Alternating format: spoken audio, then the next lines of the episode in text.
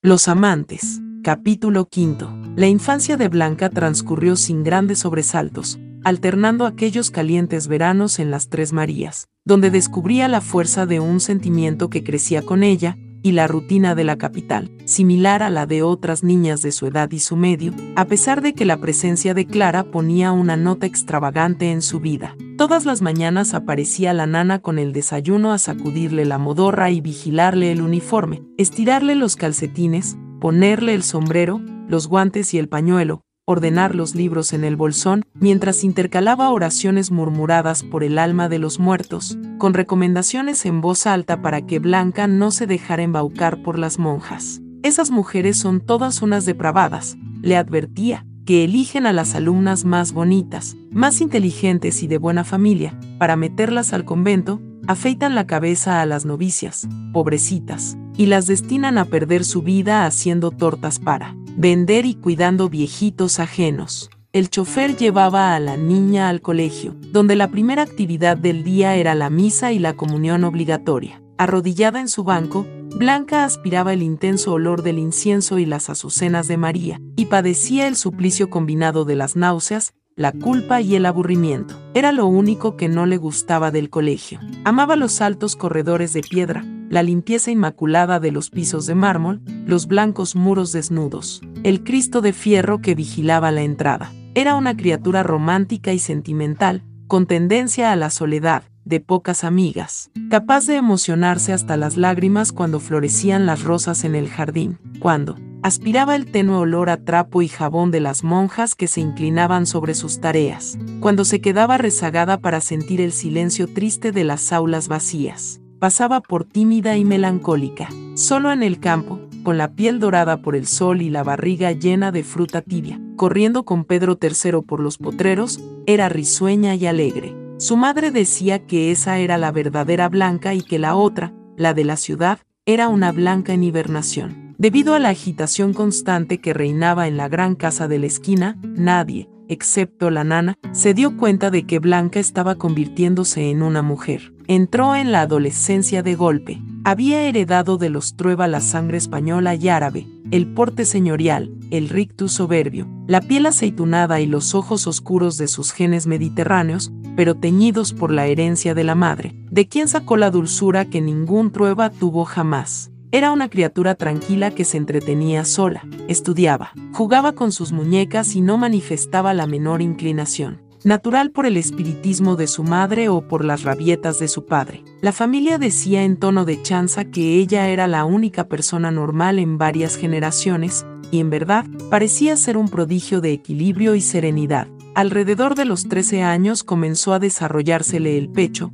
afinársele la cintura, adelgazó y estiró como una planta abonada. La nana le recogió el pelo en un moño, la acompañó a comprar su primer corpiño, su primer par de medias de seda, su primer vestido de mujer y una colección de toallas enanas para lo que ella llamaba la demostración. Entretanto su madre seguía haciendo bailar las sillas por toda la casa, tocando Chopin con el piano cerrado y declamando los bellísimos versos sin rima, argumento ni lógica, de un poeta joven que había acogido en la casa, de quien se comenzaba a hablar por todas partes, sin enterarse de los cambios que se producían en su hija, sin ver el uniforme del colegio con las costuras reventadas, ni darse cuenta que la cara de fruta se le había sutilmente transformado en un rostro de mujer, porque Clara vivía más atenta de Laura y los fluidos que de los kilos o los centímetros. Un día la vio entrar al costurero con su vestido de salir y se extrañó de que aquella señorita alta y morena fuera su pequeña Blanca. La abrazó, la llenó de besos y le advirtió que pronto tendría la menstruación. Siéntese y le explico lo que es eso, dijo Clara. No se moleste, mamá, ya va a ser un año que me viene todos los meses se rió Blanca. La relación de ambas no sufrió grandes cambios con el desarrollo de la muchacha, porque estaba basada en los sólidos principios de la total aceptación mutua y la capacidad para burlarse juntas de casi todas las cosas de la vida. Ese año el verano se anunció temprano con un calor seco y bochornoso que cubrió la ciudad con una reverberación de mal sueño, por eso adelantaron en un par de semanas el viaje a las Tres Marías. Como todos los años, Blanca esperó ansiosamente el momento de ver a Pedro III y como todos los años, Al bajarse del coche lo primero que hizo fue buscarlo con la vista en el lugar de siempre. Descubrió su sombra escondida en el umbral de la puerta y saltó del vehículo, precipitándose a su encuentro con el ansia de tantos meses de soñar con él, pero vio, sorprendida, que el niño daba media vuelta y escapaba. Blanca anduvo toda la tarde recorriendo los lugares donde se reunían, preguntó por él, lo llamó a gritos, lo buscó en la casa de Pedro García, el viejo, y, por último, al caer la noche se acostó vencida, sin comer. En su enorme cama de bronce, dolida y extrañada, hundió la cara en la almohada y lloró con desconsuelo. La nana le llevó un vaso de leche con miel y adivinó al instante la causa de su congoja. Me alegro, dijo con una sonrisa torcida. Ya no tienes edad para jugar con ese mocoso pulguiento. Media hora más tarde entró su madre a besarla y la encontró sollozando los últimos estertores de un llanto melodramático. Por un instante Clara dejó de ser un ángel distraído y se colocó a la altura de los simples mortales que a los 14 años sufren su primera pena de amor. Quiso indagar, pero Blanca era muy orgullosa o demasiado mujer ya y no le dio explicaciones, de modo que Clara se limitó a sentarse un rato en la cama y acariciarla hasta que se calmó. Esa noche Blanca durmió mal y despertó al amanecer, rodeada por las sombras de la amplia habitación. Se quedó mirando el artesonado del techo hasta que escuchó el canto del gallo y entonces se levantó, abrió las cortinas y dejó que entrara la suave luz del alba y los primeros ruidos del mundo se acercó al espejo del armario y se miró detenidamente. Se quitó la camisa y observó su cuerpo por primera vez en detalle, comprendiendo que todos esos cambios eran la causa de que su amigo hubiera huido. Sonrió con una nueva y delicada sonrisa de mujer. Se puso la ropa vieja del verano pasado, que casi no le cruzaba. Se arropó con una manta y salió de puntillas para no despertar a la familia. Afuera el campo se sacudía la modorra de la noche y los primeros rayos del sol cruzaban como sablazos los picos de la cordillera, calentando la tierra y evaporando el rocío en una fina espuma blanca que borraba los contornos de las cosas y convertía el paisaje en una visión de ensueño. Blanca echó a andar en dirección al río. Todo estaba todavía en calma, sus pisadas aplastaban las hojas caídas y las ramas secas, produciendo un leve crepitar, único sonido en aquel vasto espacio dormido. Sintió que las alamedas imprecisas, los trigales dorados y los lejanos cerros morados perdiéndose en el cielo translúcido de la mañana, eran un recuerdo antiguo en su memoria, algo que había visto antes exactamente así y que ese instante ya lo había vivido. La finísima llovizna de la noche había empapado la tierra y los árboles. Sintió la ropa ligeramente húmeda y los zapatos fríos. Respiró el perfume de la tierra mojada, de las hojas podridas, del humus, que despertaba un placer desconocido en sus sentidos. Blanca llegó hasta el río y vio a su amigo de la infancia sentado en el sitio donde tantas veces se habían dado cita. En ese año, Pedro III no había crecido como ella, sino que seguía siendo el mismo niño delgado, panzudo y moreno, con una sabia expresión, de anciano en sus ojos negros. Al verla, se puso de pie y ella calculó que medía media cabeza más que él. Se miraron desconcertados, sintiendo por primera vez que eran casi dos extraños. Por un tiempo que pareció infinito, se quedaron inmóviles, acostumbrándose a los cambios y a las nuevas distancias, pero entonces trinó un gorrión. Todo volvió a ser como el verano anterior. Volvieron a ser dos niños que corren, se abrazan y ríen, caen al suelo, se revuelcan, se estrellan contra los guijarros murmurando sus nombres incansablemente, dichosos de estar juntos una vez más. Por fin se calmaron. Ella tenía el pelo lleno de hojas secas, que él quitó una por una. Ven, quiero mostrarte algo, dijo Pedro III. La llevó de la mano. Caminaron, saboreando aquel amanecer del mundo, arrastrando los pies en el barro, recogiendo tallos tiernos para chuparles la savia mirándose y sonriendo, sin hablar, hasta que llegaron a un potrero lejano. El sol aparecía por encima del volcán, pero el día aún no terminaba de instalarse y la tierra bostezaba. Pedro le indicó que se tirara al suelo y guardara silencio. Reptaron acercándose a unos matorrales, dieron un corto rodeo y entonces Blanca la vio. Era una hermosa yegua valla, dando a luz, sola en la colina. Los niños inmóviles, procurando que no se oyera ni su respiración, la vieron jadear y esforzarse hasta que apareció la cabeza del potrillo y luego, después de un largo tiempo, el resto del cuerpo. El animalito cayó a tierra y la madre comenzó a lamerlo, dejándolo limpio y brillante como madera encerada, animándolo con el hocico para que intentara pararse. El potrillo trató de ponerse en pie, pero se le doblaban sus frágiles patas de recién nacido y se quedó echado, mirando a su madre con aire desvalido, mientras ella relinchaba saludando al sol de la mañana. Blanca sintió la felicidad estallando en su pecho y brotando en lágrimas de sus ojos. Cuando sea grande,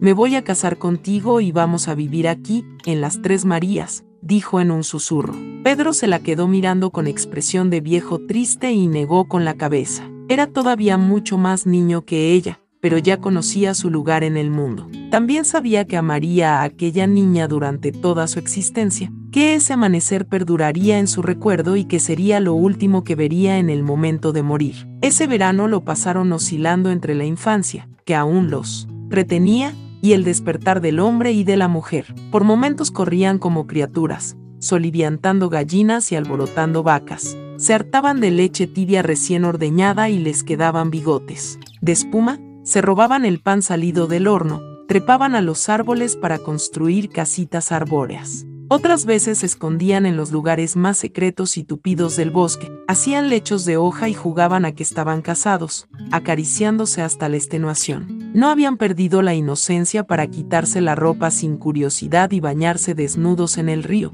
como lo habían hecho siempre, zambulléndose en el agua fría y dejando que la corriente los arrastrara sobre las piedras lustrosas del fondo pero había cosas que ya no compartían como antes. Aprendieron a tenerse vergüenza. Ya no competían para ver quién era capaz de hacer el charco más grande de orina y Blanca no le habló de aquella materia oscura que le manchaba los calzones una vez al mes. Sin que nadie se lo dijera, se dieron cuenta de que no podían tener familiaridades delante de los demás. Cuando Blanca se ponía su ropa de señorita y se sentaba en las tardes en la terraza a beber limonada con su familia, Pedro III la observaba de lejos, sin acercarse. Comenzaron a ocultarse para sus juegos. Dejaron de andar tomados de la mano a la vista de los adultos y se ignoraban para no atraer su atención. La nana respiró más tranquila, pero Clara empezó a observarlos más cuidadosamente. Terminaron las vacaciones y los Trueba regresaron a la capital cargados de frascos de dulces, compotas, cajones de fruta, quesos, gallinas y conejos en escabeche, cestos con huevos. Mientras acomodaban todo en los coches que los llevarían al tren, Blanca y Pedro III se escondieron en el granero para despedirse. En esos tres meses habían llegado a amarse con aquella pasión arrebatada que los trastornó durante el resto de sus vidas. Con el tiempo ese amor se hizo más invulnerable y persistente, pero ya entonces tenía la misma profundidad y certeza que lo caracterizó después sobre una pila de grano, aspirando el aromático polvillo del granero en la luz dorada y difusa de la mañana que se colaba. Entre las tablas, se besaron por todos lados, se lamieron, se mordieron, se chuparon, sollozaron y bebieron las lágrimas de los dos. Se juraron eternidad y se pusieron de acuerdo en un código secreto que les serviría para comunicarse durante los meses de separación. Todos los que vivieron aquel momento coinciden en que eran alrededor de las 8 de la noche cuando apareció Férula, sin que nada presagiara su llegada. Todos pudieron verla con su blusa almidonada, su manojo de llaves en la cintura y su moño de solterona, tal como la habían visto siempre en la casa. Entró por la puerta del comedor en el momento en que Esteban comenzaba a trinchar el asado y la reconocieron inmediatamente, a pesar de que hacía seis años que no la veían y estaba muy pálida y mucho más anciana. Era un sábado y los mellizos, Jaime y Nicolás, habían salido del internado a pasar el fin de semana con su familia, de modo que también estaban allí. Su testimonio es muy importante, porque eran los únicos miembros de la familia que vivían alejados por completo de la mesa de tres patas, preservados de la magia y el espiritismo por su rígido colegio inglés. Primero sintieron un frío súbito en el comedor y Clara ordenó que cerraran las ventanas, porque pensó que era una corriente de aire. Luego oyeron el tintineo de las llaves y casi enseguida se abrió la puerta y apareció Férula, silenciosa y con una expresión lejana. En el mismo instante en que entraba la nana por la puerta de la cocina, con la fuente de la ensalada, Esteban Trueba se quedó con el cuchillo y el tenedor de trinchar en el aire, paralizado por la sorpresa, y los tres niños gritaron, tía Férula, casi al unísono. Blanca alcanzó a pararse para ir a su encuentro, pero Clara, que se sentaba a su lado, estiró la mano y la sujetó de un brazo. En realidad Clara fue la única que se dio cuenta a la primera mirada de lo que estaba ocurriendo, debido a su larga familiaridad con los asuntos sobrenaturales, a pesar de que nada en el aspecto de su cuñada delataba su verdadero estado. Férula se detuvo a un metro de la mesa, los miró a todos con ojos vacíos e indiferentes y luego avanzó hacia Clara, que se puso de pie, pero no hizo ninguna demanda de acercarse, sino que cerró los ojos y comenzó a respirar agitadamente, como si estuviera incubando uno de sus ataques de asma. Férula se acercó a ella, le puso una mano en cada hombro y la besó en la frente con un beso. Breve. Lo único que se escuchaba en el comedor era la respiración jadeante de Clara y el campanilleo metálico de las llaves en la cintura de Férula. Después de besar a su cuñada, Férula pasó por su lado y salió por donde mismo había entrado, cerrando la puerta a sus espaldas con suavidad. En el comedor quedó la familia inmóvil, como en una pesadilla. De pronto la nana comenzó a temblar tan fuerte, que se le cayeron los cucharones de la ensalada y el ruido de la plata al chocar contra el parquet lo sobresaltó a todos. Clara abrió los ojos. Seguía respirando con dificultad y le caían lágrimas silenciosas por las mejillas y el cuello, manchándole la blusa. Férula ha muerto, anunció. Esteban Trueba soltó los cubiertos de trinchar el asado sobre el mantel y salió corriendo del comedor. Llegó hasta la calle llamando a su hermana, pero no encontró ni rastro de ella. Entretanto, Clara ordenó a un sirviente que fuera a buscar los abrigos y cuando su esposo regresó, estaba colocándose el suyo y tenía las llaves del automóvil en la mano. Vamos donde el padre Antonio, le dijo. Hicieron el camino en silencio. Esteban conducía con el corazón oprimido, buscando la antigua parroquia del Padre Antonio en esos barrios de pobres donde hacía muchos años que no ponía los pies. El sacerdote estaba pegando un botón a su raída sotana cuando llegaron con la noticia de que Férula había muerto. No puede ser, exclamó. Yo estuve con ella hace dos días y estaba en buena salud y con buen ánimo. Llévenos a su casa, padre, por favor, suplicó Clara. Yo sé por qué se lo digo. Está muerta. Ante la insistencia de Clara, el padre Antonio los acompañó. Guió a Esteban por unas calles estrechas hasta el domicilio de Férula. Durante esos años de soledad, ella había vivido en uno de aquellos conventillos donde iba a rezar el rosario contra la voluntad de los beneficiados en los tiempos de su juventud. Tuvieron que dejar el coche a varias cuadras de distancia, porque las calles fueron haciéndose más y más estrechas hasta que comprendieron que estaban hechas para andar solo a pie o en bicicleta. Se internaron caminando, evitando los charcos de agua sucia que desbordaba de las acequias, sorteando la basura apilada en montones donde los gatos escarbaban como sombras sigilosas. El conventillo era un largo pasaje de casas ruinosas, todas iguales, pequeñas y humildes viviendas de cemento, con una sola puerta y dos ventanas, pintadas de parduzcos colores, desvencijadas, comidas por la humedad, con alambres tendidos a través del pasaje, donde en el día se colgaba la ropa al sol, pero a esa hora de la noche, vacíos, se mecían imperceptiblemente. En el centro de la callejuela había un único pilón de agua para abastecer a todas las familias que vivían allí. Solo dos faroles alumbraban el corredor entre las casas. El padre Antonio saludó a una vieja que se hallaba junto al pilón de agua esperando que se llenara un balde con él. Chorro miserable que salía del grifo. ¿Ha visto a la señorita Férula? preguntó. Debe estar en su casa, padre. No la he visto en los últimos días, dijo la vieja. El padre Antonio señaló una de las viviendas, igual a las demás, triste, descascarada y sucia, pero la única que tenía dos tarros colgando junto a la puerta donde crecían unas pequeñas matas de cardenales, la flor del pobre. El sacerdote golpeó la puerta. Entren, no más, gritó la vieja desde el pilón. La señorita nunca pone llave en la puerta. Ahí no hay nada que robar. Esteban Trueba abrió llamando a su hermana, pero no se atrevió a entrar. Clara fue la primera en cruzar el umbral. Adentro estaba oscuro y le salió al encuentro el inconfundible aroma de lavanda y de limón. El padre Antonio encendió un fósforo. La débil llama abrió un círculo de luz en la penumbra, pero antes que pudieran avanzar o darse cuenta de que los rodeaba, se apagó. Esperen aquí, dijo el cura. Yo conozco la casa. Avanzó a tientas y al rato encendió una vela. Su figura se destacó grotescamente y vieron su rostro deformado por la luz que le daba desde abajo flotando a media altura, mientras su gigantesca sombra bailoteaba contra las paredes. Clara describió esta escena con minuciosidad en su diario, detallando con cuidado las dos habitaciones oscuras, cuyos muros estaban manchados por la humedad, el pequeño baño sucio y sin agua corriente, la cocina, donde solo quedaban sobras de pan viejo y un tarro con un poco de té. El resto de la vivienda de Férula pareció a Clara congruente con la pesadilla que había comenzado cuando su cuñada apareció en el comedor de la gran casa de la esquina para despedirse. Le dio la impresión de ser la trastienda de un vendedor de ropa usada o las bambalinas de una mísera compañía de teatro en gira.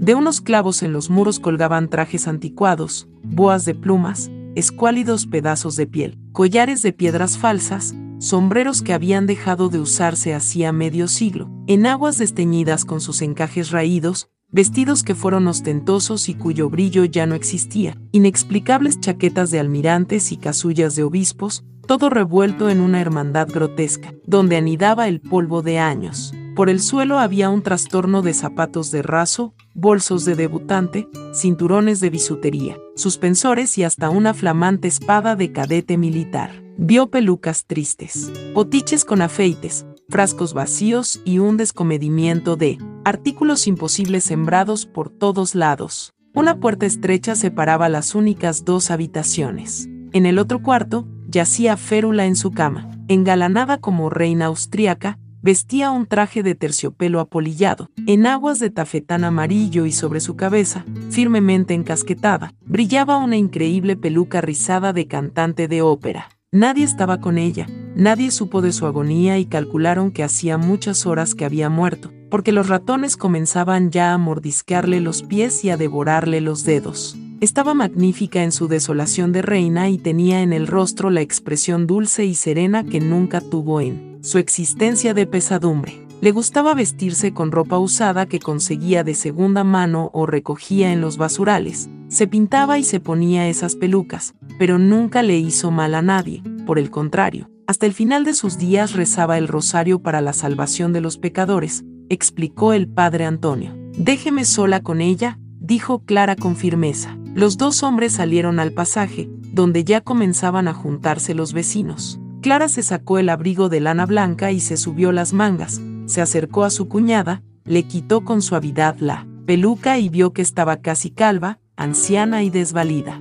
La besó en la frente tal como ella la había besado pocas horas antes en el comedor de su casa y enseguida procedió, con toda calma, a improvisar los ritos de la muerte. La desnudó, la lavó, la jabonó meticulosamente sin olvidar ningún resquicio, la friccionó con agua de colonia, la empolvó, cepilló sus cuatro pelos amorosamente, la vistió con los más estrafalarios y elegantes andrajos que encontró, le puso su peluca de soprano, devolviéndole en la muerte esos infinitos servicios que le había prestado Férula en la vida. Mientras trabajaba, luchando contra el asma, le iba contando de Blanca, que ya era una señorita, de los mellizos, de la gran casa de la esquina, del campo, y si vieras cómo te echamos de menos, cuñada, la falta que me haces para cuidar a esa familia, ya sabes que yo no sirvo para las tareas de la casa. Los muchachos están insoportables, en cambio Blanca es una niña adorable y las hortensias que tú plantaste con tu propia mano en las tres Marías se han puesto. Maravillosas,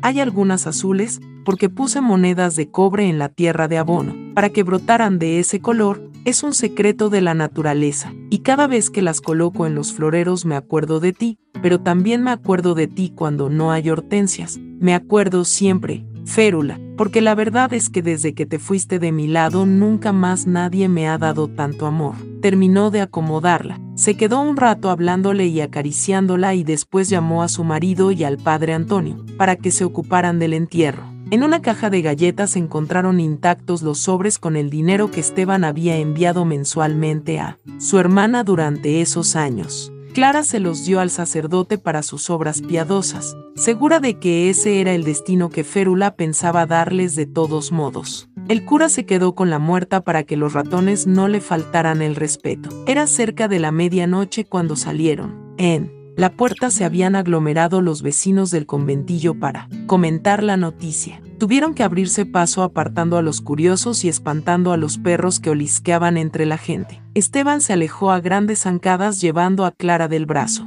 Casi a rastras, sin fijarse en el agua sucia que salpicaba sus impecables pantalones grises del sastre inglés. Estaba furioso porque su hermana, aún después de muerta, conseguía hacerlo sentirse culpable, igual como cuando era un niño. Recordó su infancia, cuando lo rodeaba de sus oscuras solicitudes, envolviéndolo en deudas de gratitud tan grandes que en todos los días de su vida no alcanzaría a pagarlas. Volvió a sufrir el sentimiento de indignidad que a menudo lo atormentaba en su presencia y a detestar su espíritu de sacrificio, su severidad, su vocación de pobreza y su inconmovible castidad, que él sentía como un reproche de su naturaleza egoísta, sensual y ansiosa de poder. Que te lleve el diablo, maldita, masculló, negándose a admitir, ni en lo más íntimo de su corazón, que su mujer tampoco llegó a pertenecerle después que él echó a Férula de la casa. ¿Por qué vivía así, si le sobraba el dinero? gritó Esteban, porque le faltaba todo lo demás, replicó Clara dulcemente. Durante los meses que estuvieron separados, Blanca y Pedro III intercambiaron por correo misivas inflamadas que él firmaba con nombre de mujer y ella ocultaba apenas llegaban. La nana logró interceptar una o dos, pero no sabía leer y aunque hubiera sabido, el código secreto le impedía enterarse del contenido, afortunadamente para ella, porque su corazón no lo hubiera resistido. Blanca pasó el invierno tejiendo un chaleco de punto con lana de Escocia en la clase de labores del colegio, pensando en las medidas del muchacho. En la noche dormía abrazada al chaleco, aspirando el olor de la lana y soñando que era él quien dormía en su cama. Pedro III, a su vez, Pasó el invierno componiendo canciones en la guitarra para cantar a Blanca y tallando su imagen en cuanto trocito de madera caía en sus manos, sin poder separar el recuerdo angélico de la muchacha con aquellas tormentas que le hervían en la sangre, le ablandaban los huesos, le estaban haciendo cambiar la voz y salir pelos en la cara. Se debatía inquieto entre las exigencias de su cuerpo, que se estaba transformando en el de un hombre, y la dulzura de un sentimiento que todavía estaba teñido por los juegos inocentes de la infancia. Ambos esperaron la llegada del verano con una impaciencia dolorosa y finalmente, cuando éste llegó y volvieron a encontrarse, el chaleco que había tejido Blanca no le entraba a Pedro III por la cabeza, porque en esos meses había dejado atrás la niñez y alcanzado sus proporciones de hombre adulto, y las tiernas canciones de flores y amaneceres que él había compuesto para ella, le sonaron ridículas, porque tenía el porte de una mujer y sus urgencias. Pedro III seguía siendo delgado, con cabello tieso y los ojos tristes, pero al cambiar la voz adquirió una tonalidad ronca y apasionada con la que sería conocido más tarde, cuando cantara a la revolución. Hablaba poco y era hosco y torpe en el trato, pero tierno y delicado con las manos. Tenía largos dedos de artista con los que tallaba, arrancaba lamentos a las cuerdas de la guitarra y,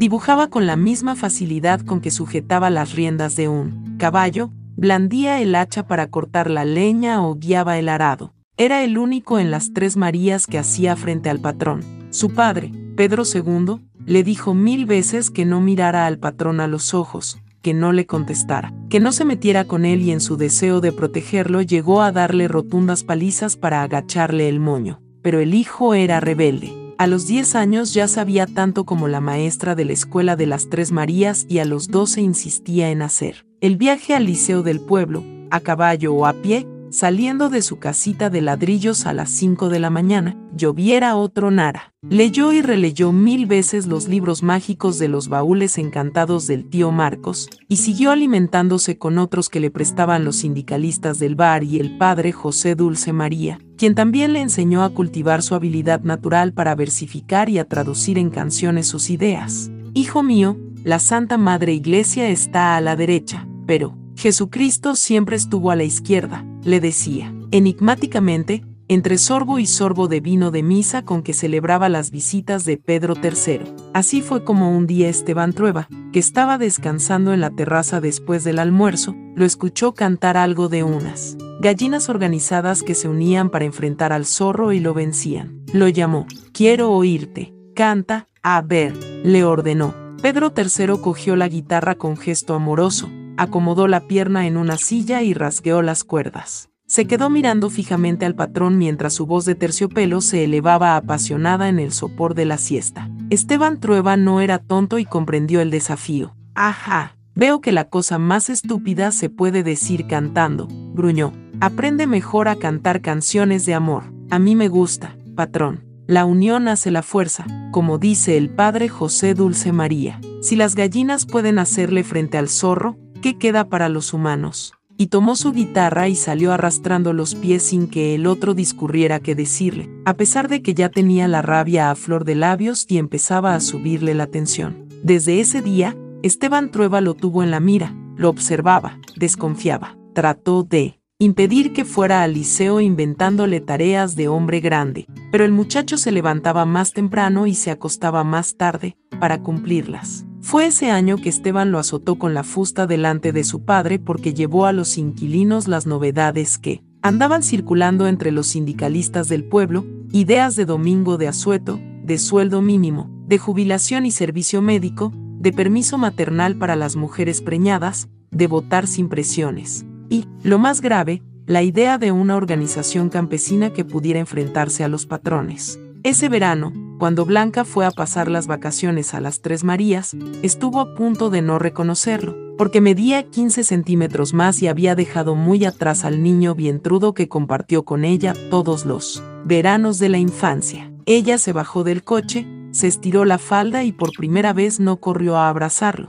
sino que le hizo una inclinación de cabeza a modo de saludo, aunque con los ojos le dijo lo que los demás no debían escuchar y que, por otra parte, ya le había dicho en su impúdica correspondencia en clave. La nana observó la escena con el rabillo del ojo y sonrió burlona. Al pasar frente a Pedro III le hizo una mueca. Aprende, mocoso, a meterte con los de tu clase y no con señoritas, se burló entre dientes. Esa noche Blanca cenó con toda la familia en el comedor la cazuela de gallina con que siempre los recibían en las Tres Marías, sin que se vislumbrara en ella ninguna ansiedad durante la prolongada sobremesa en que su padre bebía coñaque. Hablaba sobre vacas importadas y minas de oro. Esperó que su madre diera la señal de retirarse, luego se paró calmadamente, deseó las buenas noches a cada uno y se fue a su habitación. Por primera vez en su vida, le puso llave a la puerta. Se sentó en la cama sin quitarse la ropa y esperó en la oscuridad hasta que se acallaron las voces de los mellizos.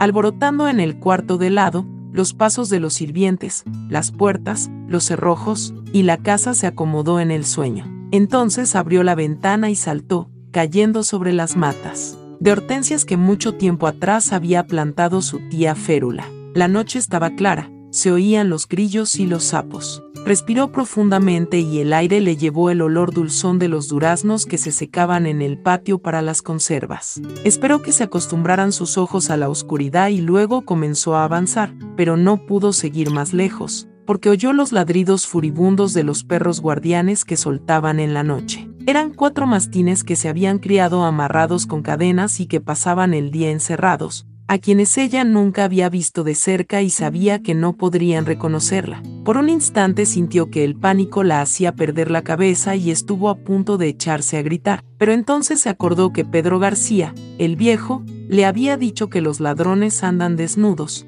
para que no los ataquen los perros. Sin vacilar se despojó de su ropa con toda la rapidez que le permitieron sus nervios, se la puso bajo el brazo y siguió caminando con paso tranquilo, rezando para que las bestias no le olieran el miedo. Los vio abalanzarse ladrando y siguió adelante sin perder el ritmo de la marcha. Los perros se aproximaron, gruñendo desconcertados, pero ella no se detuvo. Uno, más audaz que los otros, se acercó a olerla. Recibió el vaho tibio de su aliento en la mitad de la espalda, pero no le hizo caso. Siguieron gruñendo y ladrando por un tiempo, la acompañaron un trecho y, por último, fastidiados, dieron media vuelta. Blanca suspiró aliviada y se dio cuenta que estaba temblando y cubierta de sudor. Tuvo que apoyarse en un árbol y esperar hasta que pasara la fatiga que había puesto sus rodillas de lana. Después se vistió a toda prisa y echó a correr en dirección al río. Pedro III la esperaba en el mismo sitio donde se habían juntado el verano anterior y donde muchos años.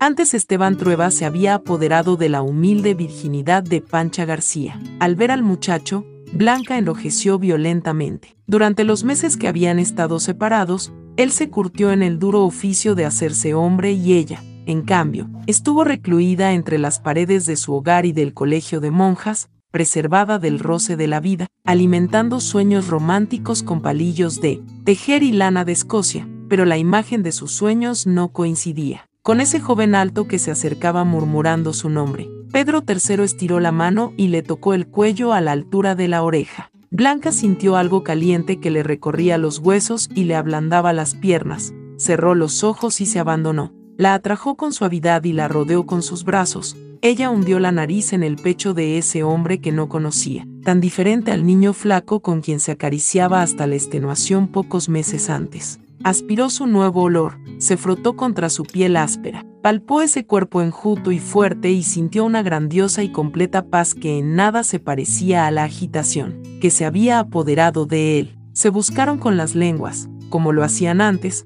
aunque parecía una caricia recién inventada, cayeron hincados besándose con desesperación y luego rodaron sobre el blando lecho de tierra húmeda. Se descubrían por vez primera y no tenían nada que decirse. La luna recorrió todo el horizonte, pero ellos no la vieron, porque estaban ocupados en explorar su más profunda intimidad, metiéndose cada uno en el pellejo del otro, insaciablemente. A partir de esa noche, Blanca y Pedro III se encontraban siempre en el mismo lugar a la misma hora. En el día ella bordaba, leía y pintaba insípidas acuarelas en los alrededores de la casa, ante la mirada feliz de la nana, que por fin podía dormir tranquila. Clara, en cambio, presentía que algo extraño estaba ocurriendo, porque podía ver un nuevo color en el aura de su hija y creía adivinar la causa. Pedro III hacía sus faenas habituales en el campo y no dejó de ir al pueblo a ver a sus amigos. Al caer la noche estaba muerto de fatiga, pero la perspectiva de encontrarse con Blanca le devolvía la fuerza. No en vano tenía 15 años.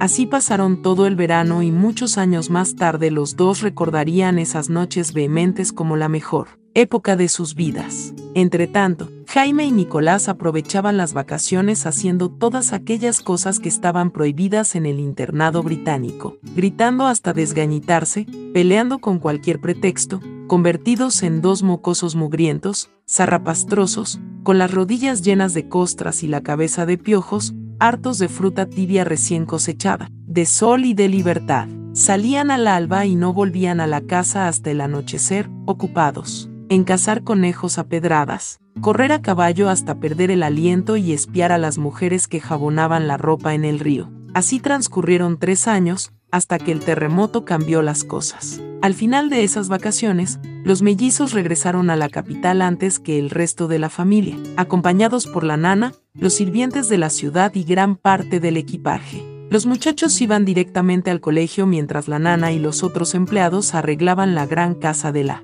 esquina para la llegada de los patrones. Blanca se quedó con sus padres en el campo unos días más. Fue entonces cuando Clara comenzó a tener pesadillas, a caminar sonámbula por los corredores y despertar gritando. En el día andaba como idiotizada, viendo signos premonitorios en el comportamiento de las bestias, que las gallinas no ponen su huevo diario, que las vacas andan espantadas, que los perros aullan a la muerte y salen las ratas, las arañas y los gusanos de sus escondrijos, que los pájaros han abandonado los nidos y están alejándose en bandadas, mientras sus pichones gritan de hambre en los árboles. Miraba obsesivamente la tenue columna de humo blanco del volcán, escrutando los cambios en el color del cielo. Blanca le preparó infusiones calientes y baños tibios y Esteban recurrió a la antigua cajita de píldoras homeopáticas para tranquilizarla, pero los sueños continuaron. La tierra va a temblar, decía Clara, cada vez más pálida y agitada. Siempre tiembla. Clara, por Dios, respondía Esteban. Esta vez será diferente. Habrá diez mil muertos. No hay tanta gente en todo el país, se burlaba él. Comenzó el cataclismo a las 4 de la madrugada. Clara despertó poco antes con una pesadilla apocalíptica de caballos reventados, vacas arrebatadas por el mar, gente reptando debajo de las piedras y cavernas abiertas en el suelo donde se hundían casas enteras. Se levantó lívida de terror y corrió a la habitación de Blanca, pero Blanca, como todas las noches, había cerrado con llave su puerta y se había deslizado por la ventana en dirección al río. Los últimos días antes de volver a la ciudad, la pasión del verano adquiría características dramáticas, porque ante la inminencia de una nueva separación, los jóvenes aprovechaban todos los momentos posibles para amarse con desenfreno. Pasaban la noche en el río, inmunes al frío o el cansancio, retosando con la fuerza de la desesperación, y solo al vislumbrar los primeros rayos del amanecer, Blanca regresaba a la casa y entraba por la ventana a su cuarto, donde llegaba justo a tiempo para oír cantar a los gallos. Clara llegó hasta la puerta de su hija y trató de abrirla, pero estaba atrancada. Golpeó y como nadie respondió, salió corriendo, dio media vuelta a la casa y entonces vio la ventana abierta de par en par y las hortensias plantadas por férula pisoteadas. En un instante comprendió la causa del color de Laura de Blanca, sus ojeras, su desgano y su silencio, su somnolencia matinal y sus acuarelas vespertinas. En ese mismo momento comenzó el terremoto. Clara sintió que el suelo se sacudía y no pudo sostenerse en pie. Cayó de rodillas. Las tejas del techo se desprendieron y llovieron a su alrededor con un estrépito ensordecedor. Vio la pared de adobe de la casa quebrarse como si un hachazo le hubiera dado de frente, la tierra se abrió, tal como lo había visto en sus sueños, y una enorme grieta fue apareciendo ante ella, sumergiendo a su paso los gallineros, las artesas de lavado y parte del establo el estanque de agua se ladeó y cayó al suelo desparramando mil litros de agua sobre las gallinas sobrevivientes, que aleteaban desesperadas. A lo lejos, el volcán echaba fuego y humo como un dragón furioso. Los perros se soltaron de las cadenas y corrieron enloquecidos, los caballos que escaparon al derrumbe del establo. Husmeaban el aire y relinchaban de terror antes de salir desbocados a campo abierto. Los álamos se tambalearon como borrachos y algunos cayeron con las raíces al aire, despachurrando los nidos de los gorriones. Y lo tremendo fue aquel rugido del fondo de la tierra, aquel resuello de gigante que se sintió largamente, llenando el aire de espanto. Clara trató de arrastrarse hacia la casa llamando a Blanca, pero los estertores del suelo se lo impidieron. Vio a los campesinos que salían despavoridos de sus casas, clamando al cielo, abrazándose unos con otros, a tirones con los niños, a patadas con los perros, a empujones con los viejos, tratando de poner a salvo sus pobres pertenencias en ese estruendo de ladrillos y tejas que salían de las entrañas, mismas de la tierra, como un interminable rumor de fin de mundo. Esteban Trueba apareció en el umbral de la puerta en el mismo momento en que la casa se partió como una cáscara de huevo y se derrumbó en una nube de polvo, aplastándolo bajo una montaña de escombros. Clara reptó hasta allá llamándolo a gritos, pero nadie respondió. La primera sacudida del terremoto duró casi un minuto y fue la más fuerte que se había registrado hasta esa fecha en ese país de catástrofes. Tiró al suelo casi todo lo que estaba en pie y el resto terminó de desmoronarse con el rosario de temblores menores que siguió estremeciendo el mundo hasta que amaneció. En las Tres Marías esperaron que saliera el sol para contar a los muertos y desenterrar a los sepultados que aún gemían bajo los derrumbes, entre ellos a Esteban Trueba, que todos sabían dónde estaba,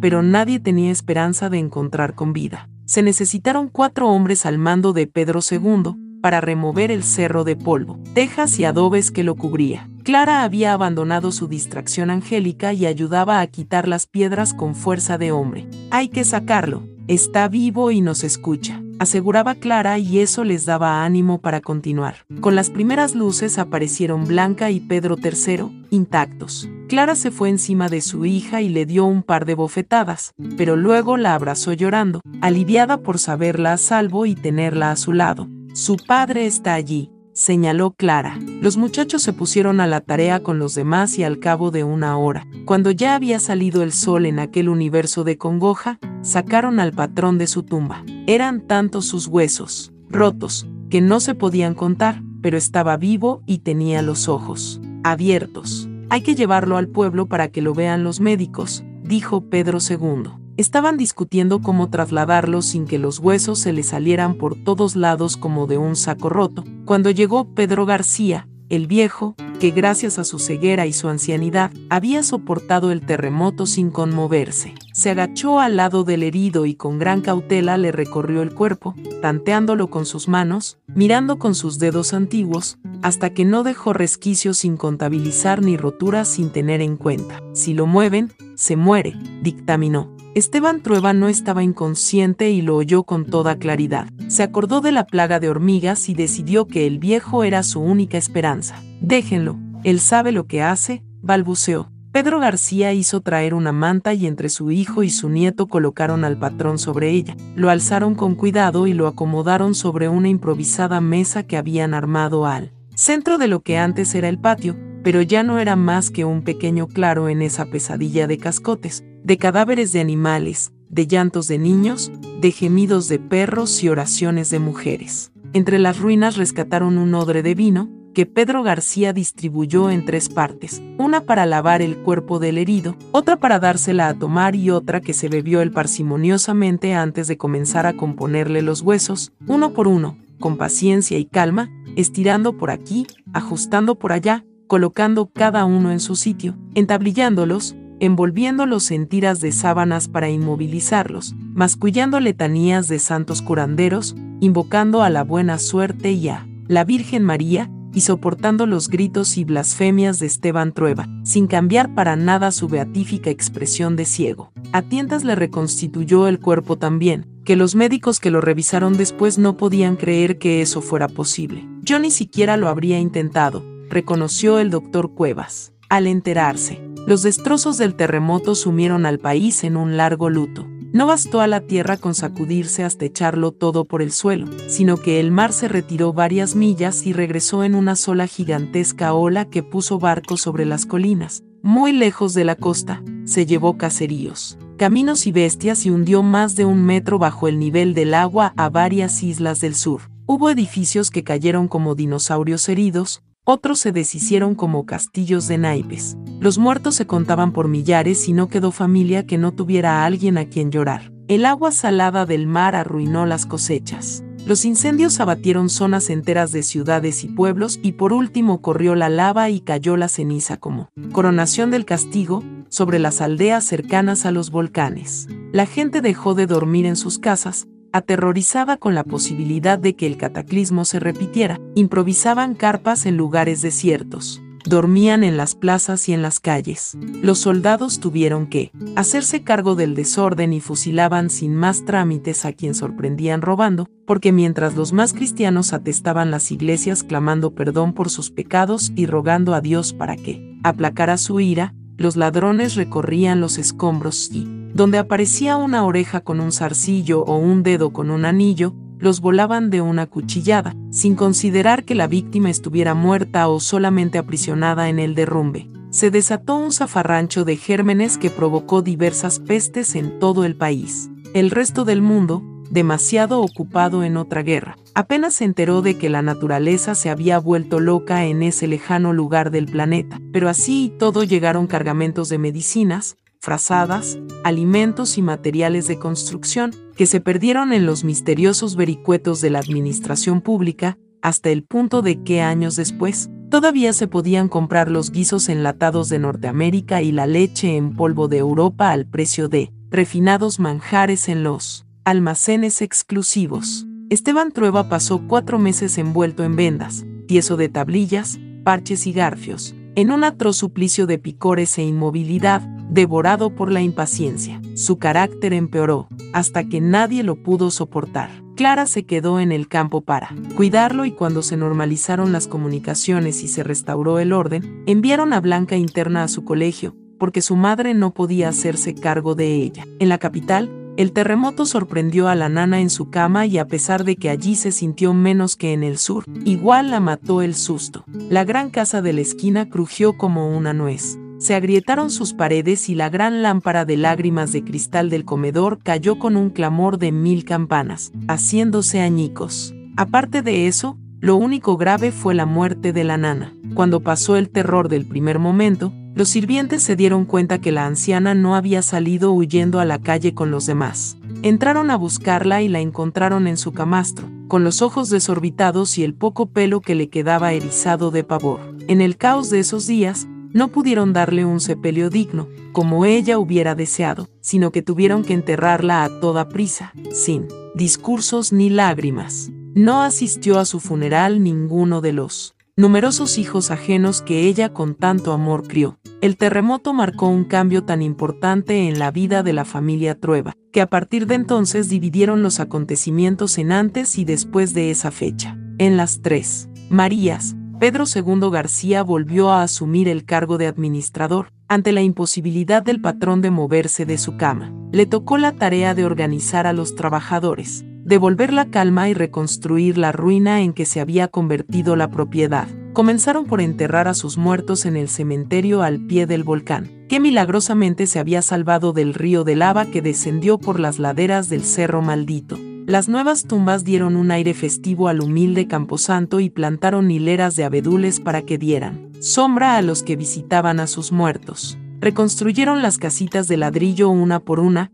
exactamente como eran antes, los establos, la lechería y el granero y volvieron a preparar la tierra para las siembras, agradecidos de que la lava y la ceniza hubieran caído para el otro lado, salvando la propiedad. Pedro III tuvo que renunciar a sus paseos al pueblo, porque su padre lo requería a su lado, lo secundaba de mal humor, haciéndole notar que se partían el lomo por volver a poner en pie la riqueza del patrón, pero que ellos seguían siendo tan pobres como antes. Siempre ha sido así, hijo. Usted no puede cambiar la ley de Dios, le replicaba su padre. Sí se puede cambiar, padre. Hay gente que lo está haciendo, pero aquí ni siquiera sabemos las noticias. En el mundo están pasando cosas importantes. Arguía Pedro III y le soltaba sin pausas el discurso del maestro comunista o del padre José Dulce María. Pedro II no respondía y continuaba trabajando sin vacilaciones. Hacía la vista gorda cuando su hijo, aprovechando que la enfermedad del patrón había relajado la vigilancia, rompía el cerco de censura e introducía en las Tres Marías los folletos prohibidos de los sindicalistas, los periódicos políticos del maestro y las extrañas versiones bíblicas del cura español. Por orden de Esteban Trueba, el administrador comenzó la reconstrucción de la casa patronal siguiendo el mismo plano que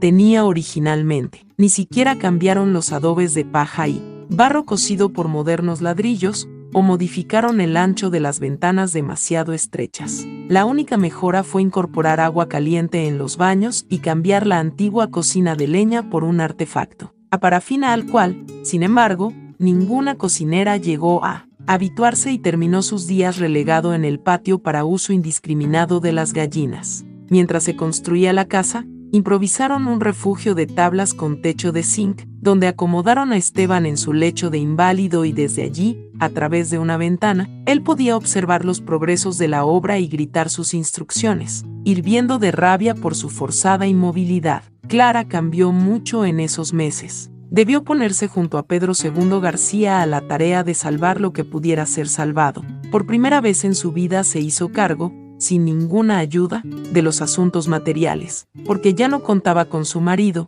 con Férula o con la nana. Despertó al fin de una larga infancia en la que había estado siempre protegida, rodeada de cuidados, de comodidades y sin obligaciones. Esteban Trueba adquirió la maña de que todo lo que comía le caía mal, excepto lo que cocinaba ella, de modo que pasaba una buena parte del día, metida en la cocina desplumando gallinas para hacer sopitas de enfermo y amasando pan. Tuvo que hacer de enfermera, lavarlo con una esponja, cambiarle los vendajes, quitarle la vacinilla. Él se puso cada día más furibundo y despótico. Le exigía ponme una almohada aquí, no, más arriba. Tráeme vino, no, te dije que quería vino blanco. Abre la ventana, ciérrala. Me duele aquí, tengo hambre, tengo calor, ráscame la espalda, más abajo. Clara llegó a temerlo mucho más que cuando era el hombre sano y fuerte que se introducía en la paz de su vida con un olor a macho ansioso, su vozarrón de huracán, su guerra sin cuartel, su prepotencia de gran señor, imponiendo su voluntad y estrellando sus caprichos contra el delicado equilibrio que ella mantenía entre los espíritus del más allá y las almas necesitadas del más acá. Llegó a detestarlo. Apenas soldaron los huesos y pudo moverse un poco. Le volvió a Esteban el deseo tormentoso de abrazarla y cada vez que ella pasaba por su lado, le lanzaba un manotazo, confundiéndola en su perturbación de enfermo con las robustas campesinas que en sus años mozos lo servían en la cocina y en la cama. Clara sentía que ya no estaba para esos trotes. Las desgracias la habían espiritualizado y la edad y la falta de amor por su marido la habían llevado a considerar el sexo como un pasatiempo algo brutal que le dejaba adoloridas las coyunturas y producía desorden en el mobiliario. En pocas horas, el terremoto la hizo aterrizar en la violencia, la muerte y la vulgaridad y la puso en contacto con las necesidades básicas que antes había ignorado. De nada le sirvieron la mesa de tres patas o la capacidad de adivinar el porvenir en las hojas del té. Frente a la urgencia de defender a los inquilinos de la peste y el desconcierto, a la tierra de la sequía y el caracol, a las vacas de la fiebre aftosa, a las gallinas del moquillo, a la ropa de la polilla, a sus hijos del abandono y a su esposo de la muerte y de su propia incontenible ira. Clara estaba muy cansada. Se sentía sola y confundida y en los momentos de las decisiones, al único que podía recurrir en busca de ayuda era a Pedro II García. Ese hombre leal y silencioso estaba siempre presente, al alcance de su voz, dando algo de estabilidad al bamboleo borrascoso que había entrado en su vida. A menudo, al final del día, Clara lo buscaba para ofrecerle una taza de té. Se sentaban en sillas de mimbres bajo un alero, a esperar que llegara la noche a aliviar la tensión del día. Miraban la oscuridad que caía suavemente y las primeras estrellas que comenzaban a brillar en el cielo. Oían croar a las ranas y se quedaban callados. Tenían muchas cosas que hablar, muchos problemas que resolver, muchos acuerdos pendientes, pero ambos comprendían que esta media hora en silencio era un premio merecido, sorbían su té sin apurarse, para hacerlo durar, y cada uno pensaba en la vida del otro. Se conocían desde hacía más de 15 años, estaban cerca todos los veranos, pero en total habían intercambiado muy pocas frases. Él había visto a la patrona como una luminosa aparición estival, ajena a los afanes brutales de la vida, de una especie diferente a las demás mujeres que había conocido. Incluso entonces, con las manos hundidas en la masa o el delantal ensangrentado por la gallina del almuerzo, le parecía un espejismo en la reverberación del día. Solo al atardecer, en la calma de esos momentos que compartían con sus tazas de té, podía verla en su dimensión humana. Secretamente le había jurado lealtad, y como un adolescente, a veces fantaseaba con la idea de dar la vida por ella. La apreciaba tanto como odiaba a Esteban Trueba. Cuando fueron a colocarles el teléfono, a la casa le faltaba mucho para estar habitable. Hacía cuatro años que Esteban Trueba luchaba por conseguirlo y se lo fueron a poner justamente cuando no tenía ni un techo para protegerlo de la intemperie. El artefacto no duró mucho, pero sirvió para llamar a los mellizos y escucharles la voz como si estuvieran en otra galaxia. En medio de un ensordecedor ronroneo y las interrupciones de la operadora del pueblo, que participaba en la conversación. Por teléfono se enteraron de que Blanca estaba enferma y las monjas no querían hacerse cargo de ella. La niña tenía una tos persistente y le daba fiebre con frecuencia. El terror de la tuberculosis estaba presente en todos los hogares, porque no había familia que no tuviera un tísico que lamentar, de modo que Clara decidió ir a buscarla. El mismo día que Clara viajaba, Esteban Trueba destrozó el teléfono a bastonazos, porque empezó a repicar y le gritó que ya iba, que se callara, pero el aparato siguió sonando y él, en un arrebato de furia, le cayó encima a golpes, dislocándose, de paso, la clavícula que a Pedro García, el viejo, tanto le había costado remendar. Era la primera vez que Clara viajaba sola. Había hecho el mismo trayecto por años, pero siempre distraída, porque contaba con alguien que se hiciera cargo de los detalles prosaicos, mientras ella soñaba observando el paisaje por la ventanilla. Pedro II García la llevó hasta la estación y la acomodó en el asiento del tren. Al despedirse, ella se inclinó, lo besó ligeramente en una mejilla y sonrió. Él se llevó la mano a la cara para proteger del viento aquel beso fugaz y no sonrió, porque lo había invadido la tristeza. Guiada por la intuición, más que por el conocimiento de las cosas o por la lógica, Clara consiguió llegar hasta el colegio de su hija sin contratiempos. La Madre Superiora la recibió en su escritorio espartano, con un Cristo enorme y sangrante en el muro y un incongruente ramo de rosas rojas sobre la mesa. Hemos llamado al médico, señora Trueba, le dijo. La niña no tiene nada en los pulmones, pero es mejor que se la lleve, el campo le sentará bien. Nosotras no podemos asumir esa responsabilidad, comprenda. La monja tocó una campanilla y entró Blanca. Se veía más delgada y pálida, con sombras violáceas bajo los ojos que habrían impresionado a cualquier madre. Pero Clara comprendió de inmediato que la enfermedad de su hija no era del cuerpo, sino del alma. El horrendo uniforme gris la hacía ver mucho menor de lo que era, a pesar de que sus formas de mujer rebasaban por las costuras. Blanca se sorprendió al ver a su madre, a quien recordaba como un ángel vestido de blanco, alegre y distraído y que en pocos meses se había convertido en una mujer eficiente, con las manos callosas y dos profundas arrugas en las comisuras de la boca. Fueron a ver a los mellizos al colegio. Era la primera vez que se encontraban después del terremoto y tuvieron la sorpresa de comprobar que el único lugar del territorio nacional que no había sido tocado por el cataclismo fue el viejo colegio, donde lo ignoraron por completo. Allí los 10.000 muertos pasaron sin pena ni gloria, mientras ellos seguían cantando en inglés y jugando al cricket, conmovidos solamente por las noticias que llegaban de Gran Bretaña con tres semanas de atraso. Extrañadas, vieron que esos dos muchachos que llevaban sangre de moros y españoles en las venas y que habían nacido en el último rincón de América, Hablaban el castellano con acento de Oxford y la única emoción que eran capaces de manifestar era la sorpresa, levantando la ceja izquierda. No tenían nada en común con los dos rapaces exuberantes y piojosos que pasaban el verano en el campo. Espero que tanta flema sajona no me los ponga idiotas, balbuceó Clara al despedirse de sus hijos la muerte de la nana, que a pesar de sus años era la responsable de la gran casa de la esquina en ausencia de los patrones, produjo el desbande de los sirvientes. Sin vigilancia, abandonaron sus tareas y pasaban el día en una orgía de siesta y chismes, mientras se secaban las plantas por falta de riego y se paseaban las arañas por los rincones. El deterioro era tan evidente que Clara decidió cerrar la casa y despedirlos a todos. Después se dio con Blanca a la tarea de cubrir los muebles con sábanas y poner naftalina por todos lados. Abrieron una por una las jaulas de los pájaros y el cielo se llenó de caturras, canarios, jilgueros y cristofues, que revolotearon enseguecidos por la libertad y finalmente emprendieron el vuelo en todas direcciones. Blanca notó que en todos esos afanes no apareció fantasma alguno detrás de las cortinas, no llegó ningún Rosacruz advertido por su sexto sentido, ni poeta hambriento llamado por la necesidad. Su madre parecía haberse convertido en una señora común y silvestre. Usted ha cambiado mucho, mamá, observó Blanca. No soy yo,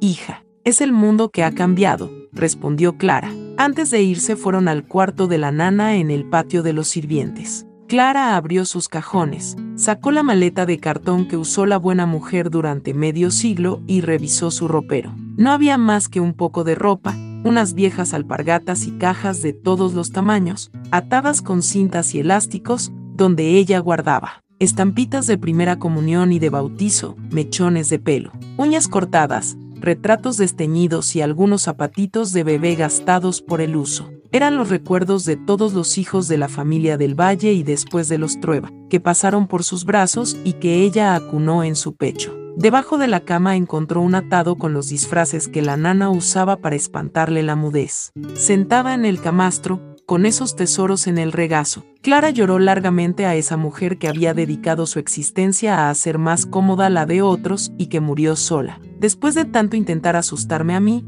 fue ella la que se murió de susto, observó Clara. Hizo trasladar el cuerpo al mausoleo de los del Valle, en el cementerio católico, porque supuso que a ella no le gustaría estar enterrada con los evangélicos y los judíos si hubiera preferido seguir en la muerte junto a aquellos que había servido en la vida. Colocó un ramo de flores junto a la lápida y se fue con Blanca a la estación para regresar a las Tres Marías. Durante el viaje en el tren, Clara puso al día a su hija sobre las novedades de la familia y la salud de su padre, esperando que Blanca le hiciera la única pregunta que sabía que su hija deseaba hacer, pero Blanca no mencionó a Pedro III García y Clara tampoco se atrevió a hacerlo. Tenía la idea de que al poner nombre a los problemas, estos se materializan y ya no es posible ignorarlos. En cambio, si se mantienen en el limbo de las palabras no dichas, pueden desaparecer solos, con el transcurso del tiempo. En la estación las esperaba Pedro II con el coche y Blanca se sorprendió al oírlo silbar durante todo el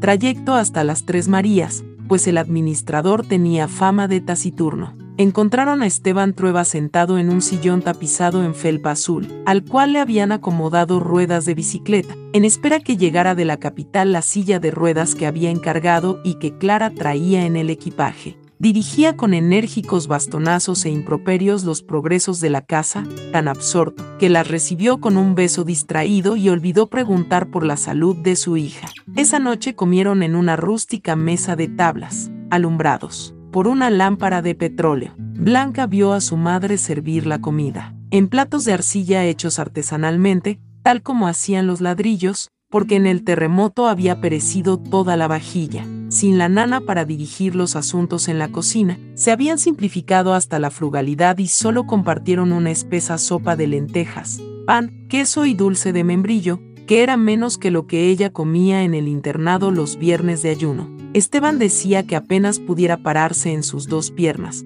Iba a ir en persona a la capital a comprar las cosas más finas y costosas para alajar su casa, porque ya estaba harto de vivir como un patán por culpa de la maldita naturaleza histérica de ese país del carajo. De todo lo que se habló en la mesa, lo único que Blanca retuvo fue que había despedido a Pedro III García con orden de no volver a pisar la propiedad, porque lo sorprendió llevando ideas comunistas a los campesinos. La muchacha palideció al oírlo y se le cayó el contenido de la cuchara sobre el mantel. Solo Clara percibió su alteración, porque Esteban estaba enfrascado en su monólogo de siempre sobre los mal nacidos que muerden la mano que les da de comer, y todo por culpa de esos politicastros del demonio, como ese nuevo candidato socialista, un fantoche que se atreve a cruzar el país de norte a sur en su tren de pacotilla, soliviantando a la gente de paz con su fanfarria bolchevique, pero más le vale que aquí no se acerque, porque si se baja del tren, nosotros lo hacemos puré, ya estamos preparados. No hay un solo patrón en toda la zona que no esté de acuerdo. No vamos a permitir que vengan a predicar contra el trabajo honrado, el premio justo para el que se esfuerza, la recompensa de los que salen adelante en la vida, no es posible que los flojos tengan lo mismo que nosotros, que laboramos de sol a sol y sabemos invertir nuestro capital, correr los riesgos, asumir las responsabilidades, porque si vamos al grano, el cuento de que la tierra es de quien la trabaja, se les va a dar vuelta, porque aquí el único que sabe trabajar soy yo. Sin mí esto era una ruina y seguiría siéndolo. Ni Cristo dijo que hay que repartir el fruto de nuestro esfuerzo con los flojos y ese mocoso de mierda. Pedro III, se atreve a decirlo en mi propiedad, no le metí una bala en la cabeza, porque estimo mucho a su padre y en cierta forma le debo la vida a su abuelo, pero ya le advertí que si lo veo merodeando por aquí lo hago papilla escopetazos. Clara no había participado en la conversación. Estaba ocupada en poner y sacar las cosas de la mesa y vigilar a su hija con el rabillo del ojo, pero al quitar la sopera con el resto de las lentejas oyó las últimas palabras de la cantinela de su marido. No puedes impedir que el mundo cambie, Esteban. Si no es Pedro III García, será otro el que traiga las nuevas ideas a las Tres Marías, dijo. Esteban Trueba dio un bastonazo a la sopera que su mujer tenía en las manos y la lanzó lejos, desparramando su contenido por el suelo. Blanca se puso de pie horrorizada. Era la primera vez que veía el mal humor de su padre dirigido contra Clara y pensó que ella entraría en uno de sus trances lunáticos y echaría a volar por la ventana, pero nada de eso ocurrió. Clara recogió los restos de la sopera rota con su calma habitual, sin dar muestras de escucharlas. Palabrotas de marinero que escupía Esteban. Esperó que terminara de rezongar. Le dio las buenas noches con un beso tibio en la mejilla y salió llevándose a Blanca de la mano. Blanca no perdió la tranquilidad por la ausencia de Pedro III. Iba todos los días al río y esperaba.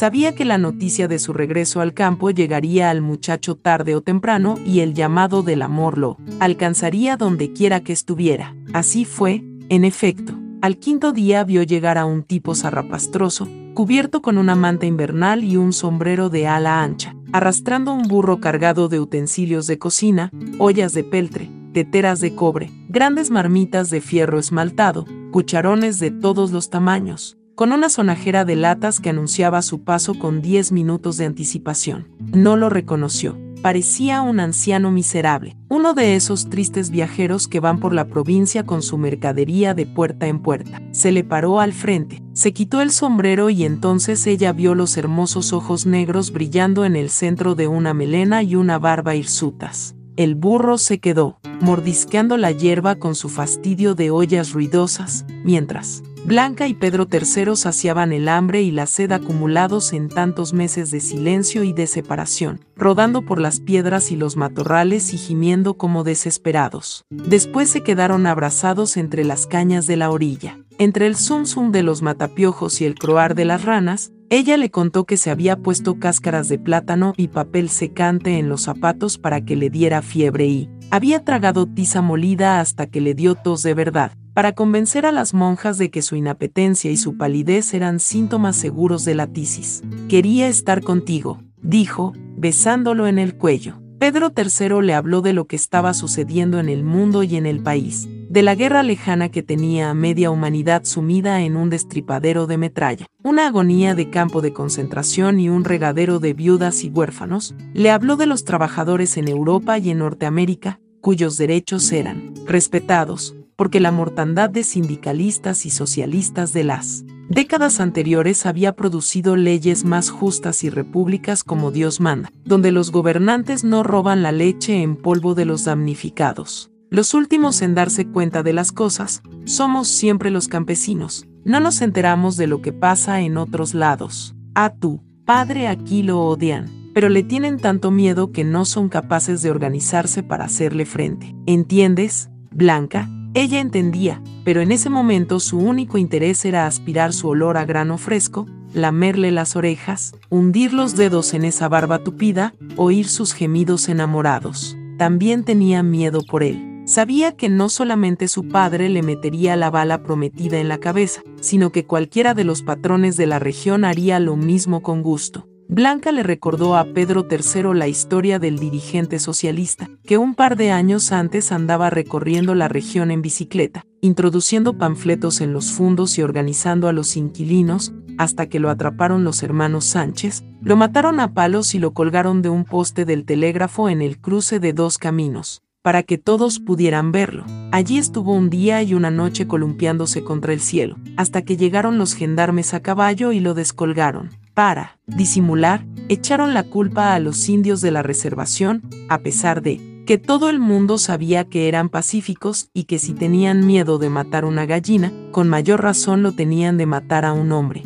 Pero los hermanos Sánchez lo desenterraron del cementerio y volvieron a exhibir el cadáver y esto ya era demasiado para atribuir a los indios. Ni por eso la justicia se atrevió a intervenir y la muerte del socialista fue rápidamente olvidada. Te pueden matar, suplicó Blanca abrazándolo. Me cuidaré, la tranquilizó Pedro III. No me quedaré mucho tiempo en el mismo sitio. Por lo mismo no podré verte todos los días. Espérame en este mismo lugar. Yo vendré cada vez que pueda. Te quiero, dijo ella sollozando. Yo también. Volvieron a abrazarse con el ardor insaciable propio de su edad, mientras el burro seguía masticando la hierba. Blanca se las arregló para no regresar al colegio, provocándose vómitos con salmuera caliente, diarrea con ciruelas verdes y fatigas, apretándose la cintura con una cincha de caballo, hasta que adquirió fama de mala salud, que era justamente lo que andaba buscando. También imitaba los síntomas de las más diversas enfermedades,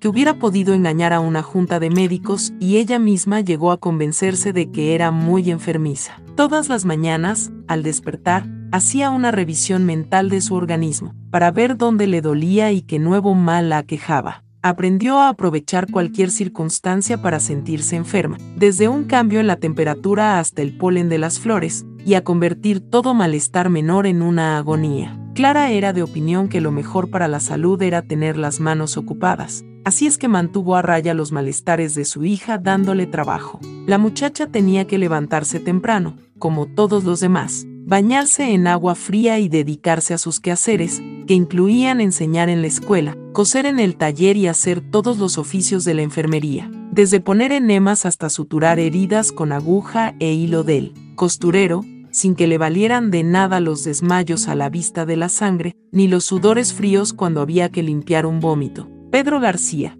el viejo, que ya tenía cerca de 90 años y apenas arrastraba sus huesos, compartía la idea de Clara de que las manos son para usarlas. Así fue como un día que Blanca andaba lamentándose de una terrible jaqueca. La llamó y sin preámbulos le colocó una bola de barro en la falda. Pasó la tarde enseñándole a moldear la arcilla para hacer cacharros de cocina, sin que la muchacha se acordara de sus dolencias. El viejo no sabía que le estaba dando a Blanca lo que más tarde sería su único medio de vida y su consuelo en las horas más tristes. Le enseñó a mover el torno con el pie mientras hacía volar las manos sobre el barro blando, para fabricar vasijas y cántaros. Pero muy pronto Blanca descubrió que lo utilitario la aburría y que era mucho más entretenido hacer figuras de animales y de personas. Con el tiempo, se dedicó a fabricar un mundo en miniatura de bestias domésticas y personajes dedicados a todos los oficios, carpinteros, lavanderas, cocineras, todos con sus pequeñas herramientas y muebles. Eso no sirve para nada, dijo Esteban Trueba cuando vio la obra de su hija. Busquémosle la utilidad, sugirió Clara. Así surgió la idea de los nacimientos. Blanca empezó a producir figuritas para el pesebre navideño, no solo los reyes magos y los pastores, sino una muchedumbre de personas de la más diversa calaña y toda clase de animales, camellos y cebras del África, iguanas de América y tigres del Asia, sin considerar para nada la zoología propia de Belén. Después agregó animales que inventaba, pegando medio elefante con la mitad de un cocodrilo, sin saber que estaba haciendo con barro lo mismo que su tía Rosa, a quien no conoció, hacía con hilos de bordar en su gigantesco mantel, mientras Clara especulaba que si las locuras se repiten en la familia, debe ser que existe una memoria genética que impide que se pierdan en el olvido los multitudinarios nacimientos de Blanca se convirtieron en una curiosidad. Tuvo que entrenar a dos muchachas para que la ayudaran, porque no daba abasto con los pedidos. Ese año todo el mundo quería tener uno para la noche de Navidad especialmente porque eran gratis. Esteban Trueba determinó que la manía del barro estaba bien como diversión de señorita, pero que si se convertía en un negocio, el nombre de los Trueba sería colocado junto a los de los comerciantes que vendían clavos en las ferreterías y pescado frito en el mercado. Los encuentros de Blanca y Pedro III eran distanciados e irregulares, pero por lo mismo más intensos. En esos años, ella se acostumbró al sobresalto y a la espera. Se resignó a la idea de que siempre se amarían a escondidas y dejó de alimentar el sueño de casarse y vivir en una de las casitas de ladrillo de su padre. A menudo pasaban semanas sin que supiera de él, pero de repente aparecía por el fondo un cartero en bicicleta, un evangélico predicando con una Biblia en el sobaco, o un gitano hablando en media lengua pagana, todos ellos tan inofensivos, que pasaban sin levantar sospechas al ojo vigilante del patrón. Lo reconocía por sus negras pupilas. No era la única, todos los inquilinos de las tres. Marías y muchos campesinos de otros fundos lo esperaban también. Desde que el joven era perseguido por los patrones, ganó fama de héroe. Todos querían esconderlo por una noche, las mujeres le tejían ponchos y calcetines para el invierno y los hombres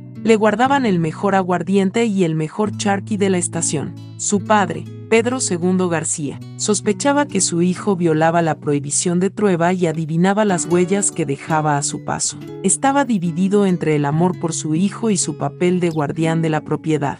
Además temía reconocerlo y que Esteban Trueba se lo leyera en la cara, pero sentía una secreta alegría al atribuirle algunas de las cosas extrañas que estaban sucediendo en el campo. Lo único que no se le pasó por la imaginación fue que las visitas de su hijo tuvieran algo que ver con los paseos de Blanca Trueba al río, porque esa posibilidad no estaba en el orden natural del mundo. Nunca hablaba de su hijo, excepto en el seno de su familia pero se sentía orgulloso de él y prefería verlo convertido en prófugo que uno más del montón, sembrando papas y cosechando pobrezas como todos los demás. Cuando escuchaba canturrear algunas de las canciones de gallinas y zorros, sonreía pensando que su hijo había conseguido más adeptos con sus baladas, subversivas que con los panfletos del Partido Socialista que repartía incansablemente.